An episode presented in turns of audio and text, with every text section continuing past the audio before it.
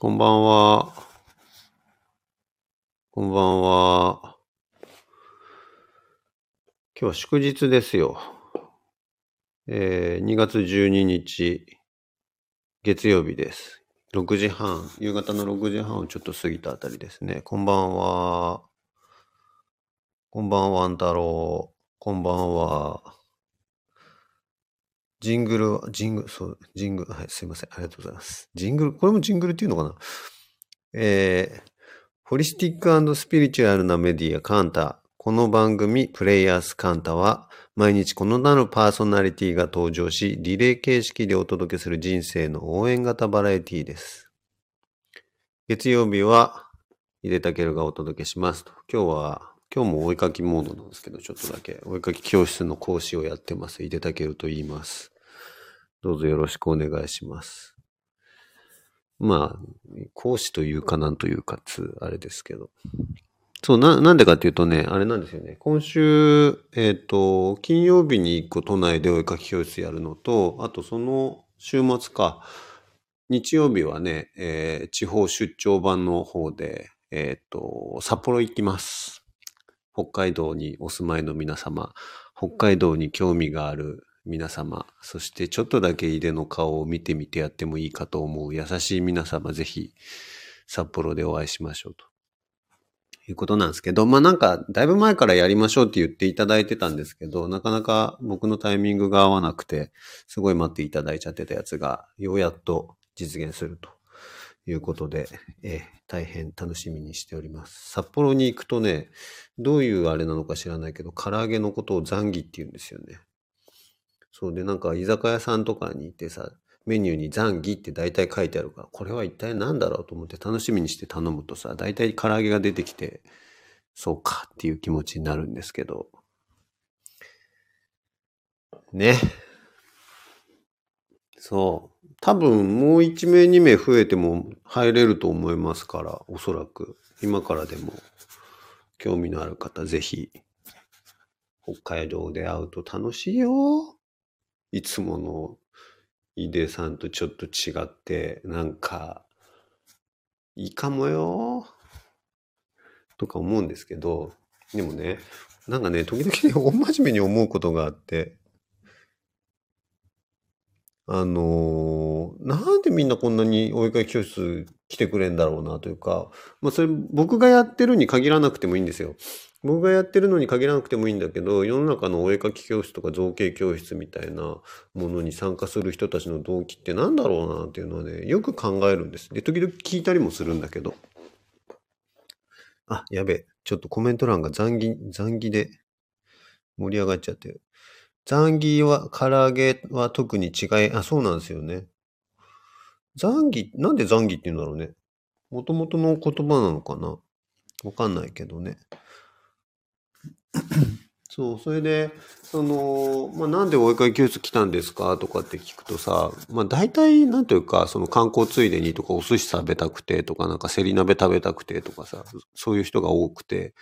その、まあ、お絵かきはついでというか、まあ、ついでってことはないんだろうけど、きっかけとしてね、使ってもらってるっていう側面は、あんのかなと思うんだけど、でもやっぱりね、そうは言っても、これがさ、なんか、お絵描きであることの必然性っていうのはおそらくあるはずでさ、っていうのがほら、その、例えばさ、英会話習いますとかね、そういうんだったらさ、実利が生み出せるわけですよ。その要は日常生活、えっ、と、海外旅行行った時に役に立つとか、仕事で役に立つとかさ、わかんないけど、書道もそうでしょ？心が落ち着くとか、字が綺麗になるとかさ、なんかいろいろあるだろうけどさ、お絵描きってさ、まあまあ大変なことやるよなと思うわけ。で、しかもさ、その出張版の方でね、お会いする人たちはさ、毎月通えるみたいなスタイルでもないだろうしね、なかなか北海道、僕まあ呼ばれりゃ別に行ってもいいけど、毎月北海道でっていうこともなかなか現実的ではない部分もあるわけで。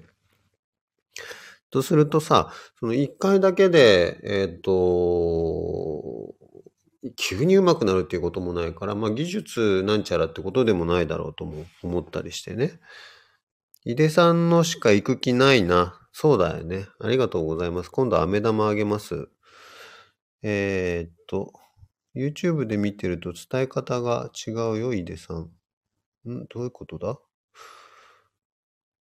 ?YouTube で見てると伝え方が違う。大人になってもう一回切って、あ、そうだね。瞑想とかね、そういう楽しい面もあるかもしれないですね。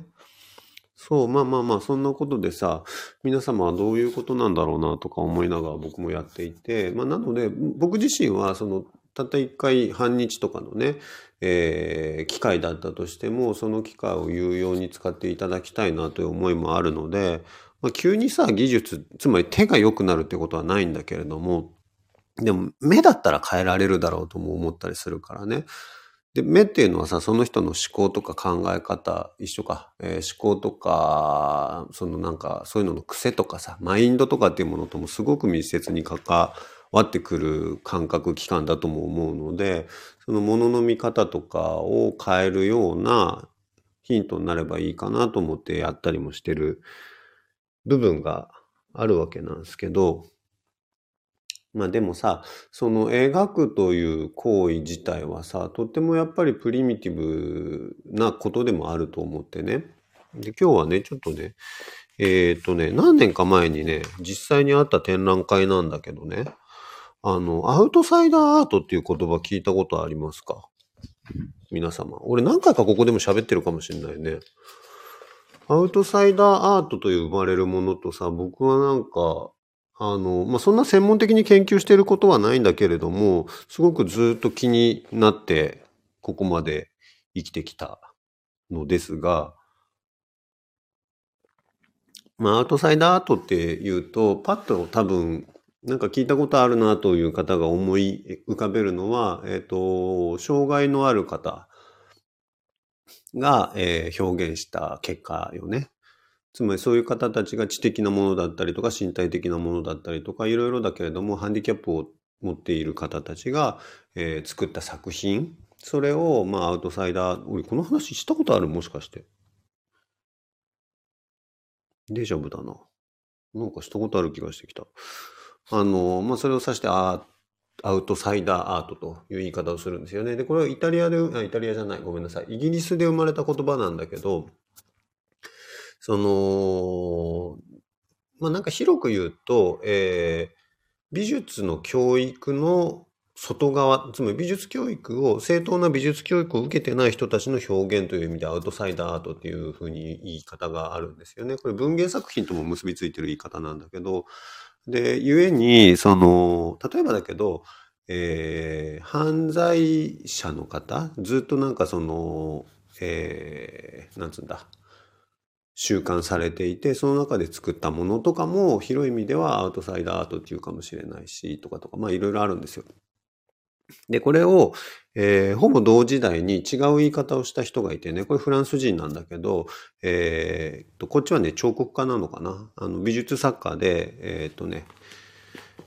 ジャン・デュビュッフェという人がいて、ジャン・デュビュッフェという人は、このアウトサイダーアートのことを何と言ったかというと、アール・ブリュットという言い方をしたんです。アール・ブリュットって、アールはアートね。で、ブリュットって、あのね、フランス語でね、そのシャンパーニュの泡とかを指して、ブリュットという言い方をするはずなんだけど、つまりそのなんかね、喫水のとか、その、気、のって性のね、あの、生きたとか、なんかそういうこう、そういう表現、アートであるという言い方をするんだよね。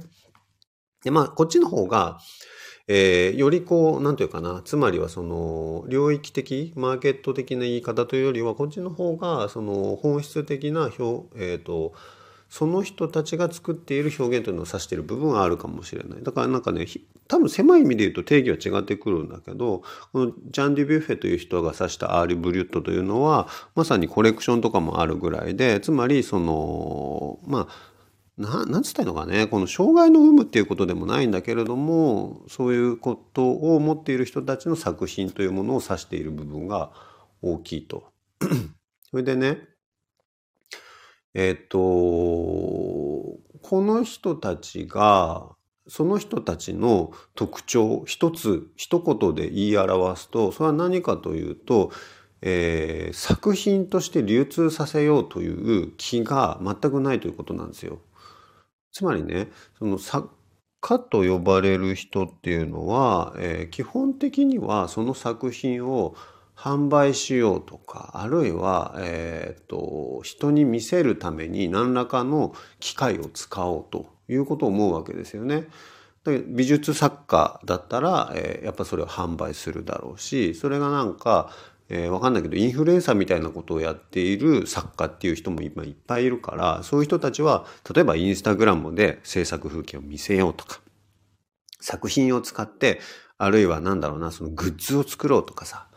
えー、作品を、その、想定、総画、本の表紙とかに使ってもらおうとかさ、まあいろんなことを思うわけですよね。で、そういうのをなんかまるっと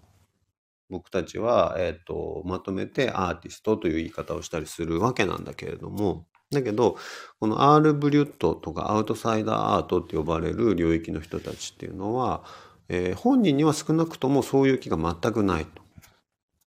全くないにもかかわらず、制作をしてしまっているという現状があってね。これすごいことだと思うんですよ。つまり、それを指して、えー、ジャン・デュ・ビュッフェという人は、えっ、ー、と、生の生きたアートだと。喫水のアートみたいなものだということを言ったわけですよね。つまりその泡のようにもうなんか発生、自然発生的に出てくる。出てこらざるを得ないものであると。そういう表現であるという言い方をしたと。で、確かにそういう一理あるだろうなと思うのよね。でね、あのね、このね、アール・ブリュットとか、えー、アウトサイダーアートっていうのを語る上で欠かせない作家って、まあ何人かいるんだけど、正直。何人かいてね、えー、一人はね、えー、ヘンリー・ダーガーというアメリカの作家なんですよ。なんか俺この話したことある気がすんな、やっぱり。まあ、いいか。ヘンリー・ダーガーという人がいて、この人は、え、っと、生涯、ブルックリンだったかな？確かブルックリンだったと思うんだけど、ブルックリンかマンハッタンかの、その、アパートメントの一室で過ごすわけ。多分その、えー、っと、生活の補助みたいなものを受けながらね。それで、ある時、病気になって、えー、っと、まあ、もともとだからその、何らかのその、えー、っとね、知的な障害を持っていたのかな？だと思うんだけれども、まあ、えっ、ー、と、そのまま体がもう動かなくなって入院しただか、えっ、ー、と、亡くなっただか、ちょっと今、記憶が僕定かじゃないんだけど、とにかくそのマンション、えっ、ー、と、アパートメントのね、一室を退去する瞬間があってさ。で、退去したわけさね。で、そしたらさ、その、そうは言ってもほら、お引越しではないので、生活の道具がそのまま残っているわけでね。やっぱりデジャブだよね。俺喋ったことあるよね。あ、少なくとも私は初めて。あ、そうですか。よかった。でね、そしたらそのマンション、アパートメントのオーナーは、まあ、お掃除しますわね。で、お掃除をすると、そこに、えっ、と、ほぼ毎日のように書き溜めた、そのヘンリー・ダーガーというおじさんの絵がいっぱい出てきたわけ。でそれはなんか、あのね、ある種の夢物語、ファンタジーの世界で、その少女たちが、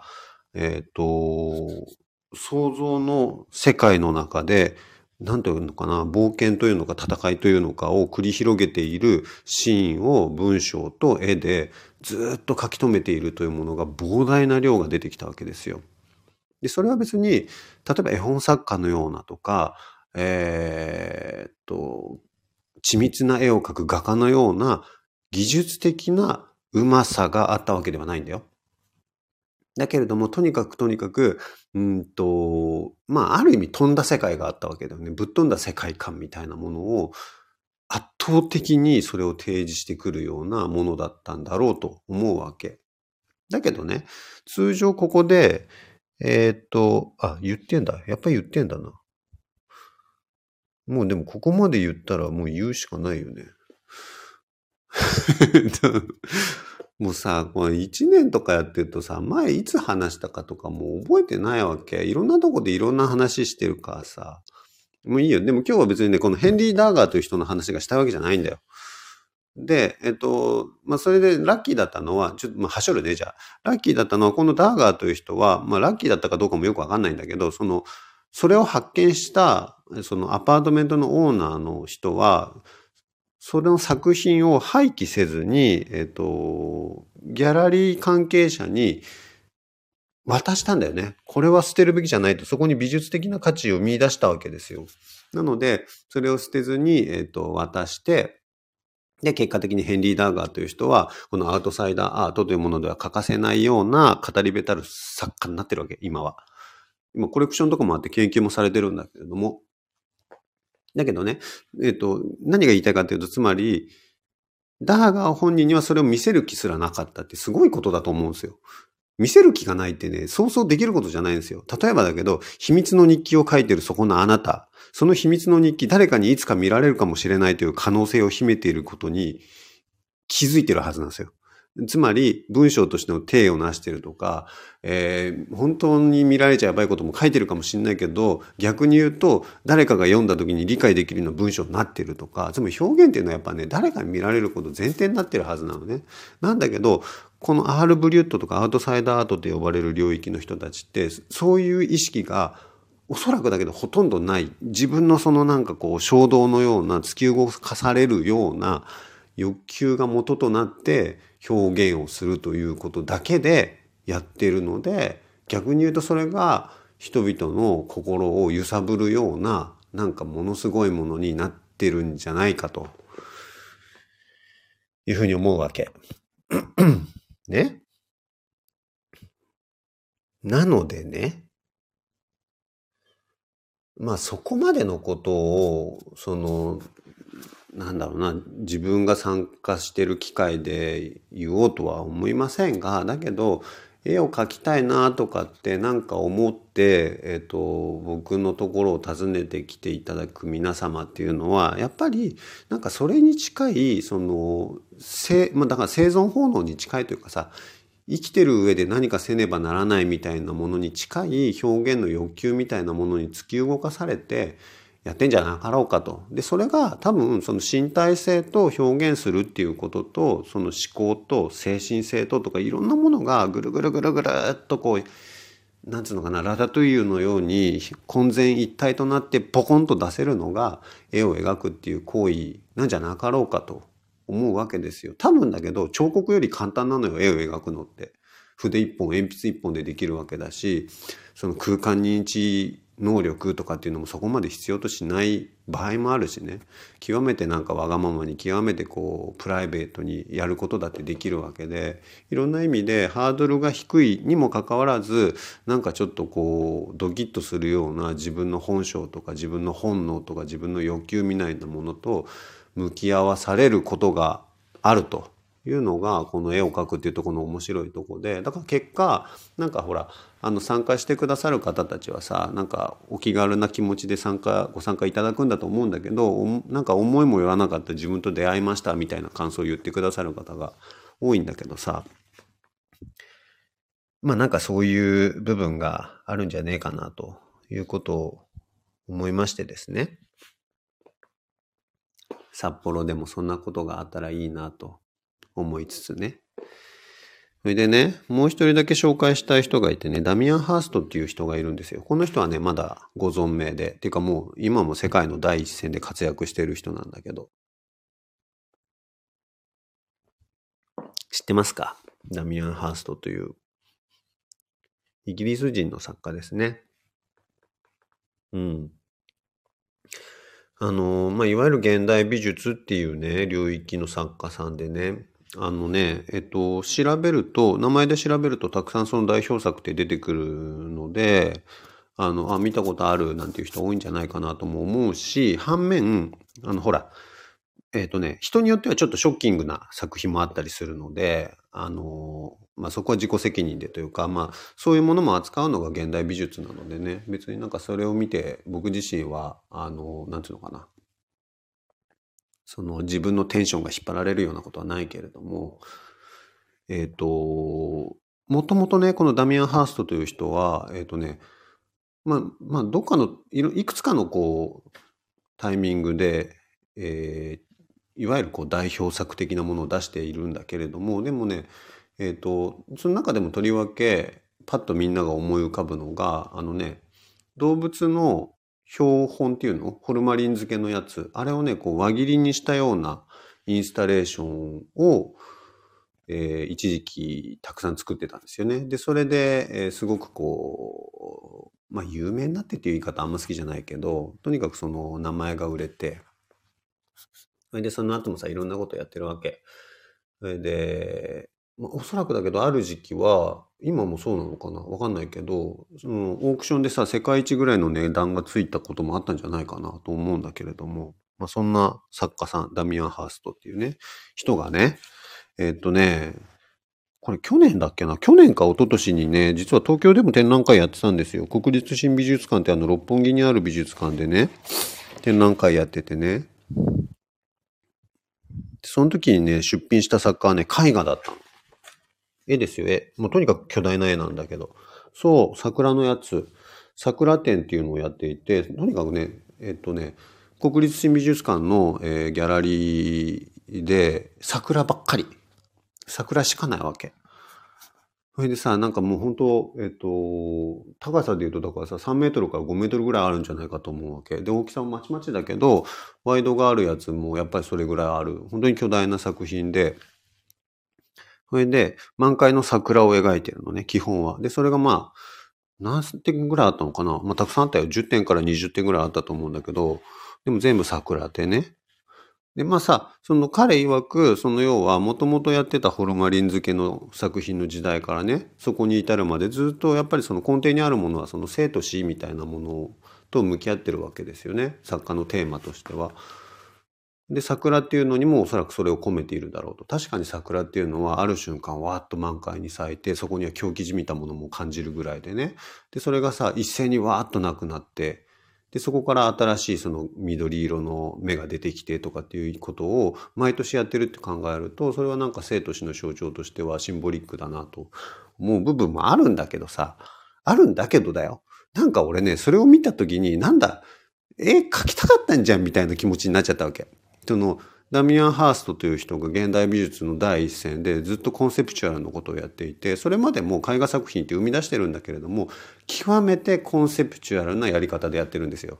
つまりその人間が描くという行為を、えっ、と、逸脱したような描き方をしたりとかしてね。まあちょっと気になる方は調べてみてね。で、いろいろやってたんだけど、その、もう多分60歳とか超えてるんじゃないかなと思うけど、おそらくね。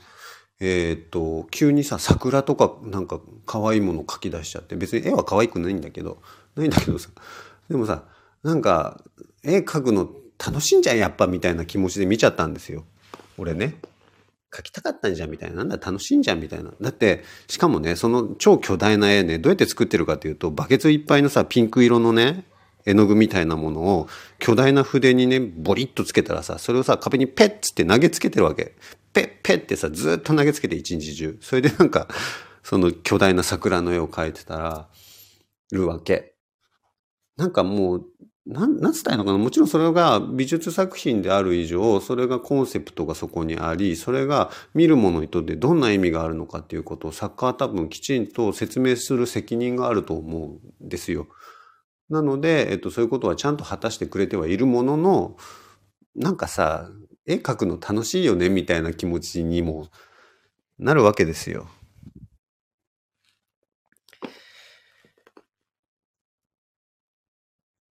そう。まあ確かに楽しそうなのよ、この絵は。こんな巨大な絵描いたらそれは楽しいでしょうね、みたいな。で、別に桜じゃなくてもよかったんじゃないかとも思っちゃうわけ。その意味で言うと。その、ダミアン・ハーストという物語の中では桜の必然性ってすごいあるんだけど、この絵の具ペッペッペッペッって投げられればさ、別に何でもよかったんじゃねえかな、みたいな。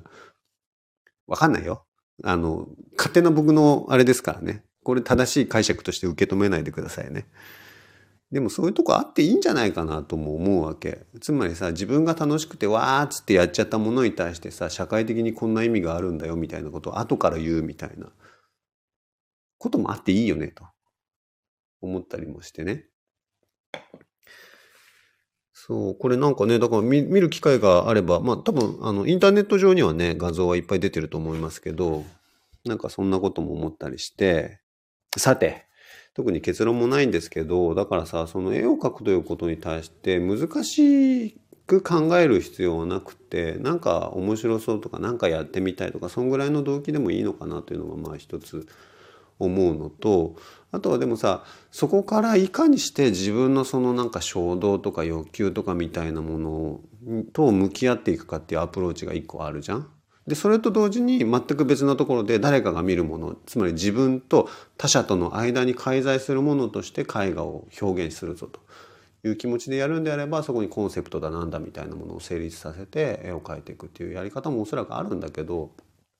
まあ何にしろ多分そこは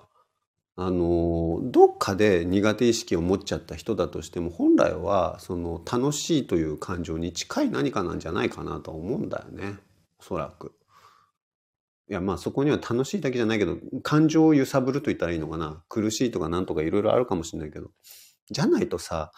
その逆に言うとだけど人に見せる気もないのに延々と毎日絵を描き続けた人たちがいるというしかもさ一人じゃないんだよさっきヘンリー・ダーガーという人の名前を出しましたけどそういう人って無数にいるわけだしもっと言うと、えっと、発見されずにつまり作家として名前が出ずに消えてってしまってる人もたくさんいるはずでねだけどそんな人たちがたくさんいるというこの事実をいかにして受け止められようかという気にもなるわけですよ。なのでね、あの、お絵かき教室、ちょっと気になってるけど行けないっていう人もたくさんなんか聞くんですよ、正直。びくついてますみたいな。ぜひ、美味しいもの食べたいぐらいの気持ちで来ていただければですね。あとはこちらで料理しますので、ええ。どうぞ。来てください。それで、さっきも言いましたけど、今週末は札幌行きます。で、来月は、3月ね、3月は、えー、あ、仙台はもう締め切ってるのかもしれないな。締め切ってるかもしれないけど、あの、さとこさんっていうね、方が仕切ってくださってるので、気になる方はぜひお問い合わせください。えー、それから4月かなまだ出てないと思うんだけど、多分、えー、言っていいのかな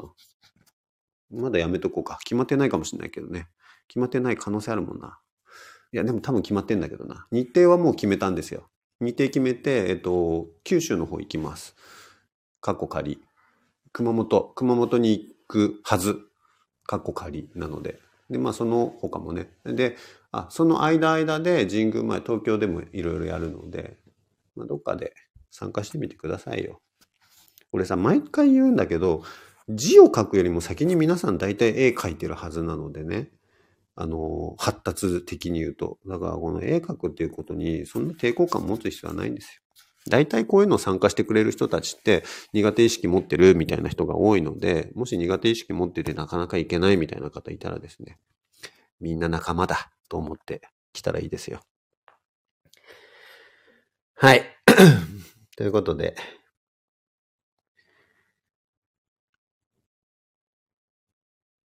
ああ、そうかもしれないですね。金沢の時いらした方だね。そうかもしれない。熊本いいよね。熊本俺もめっちゃ行きたい。超楽しみ。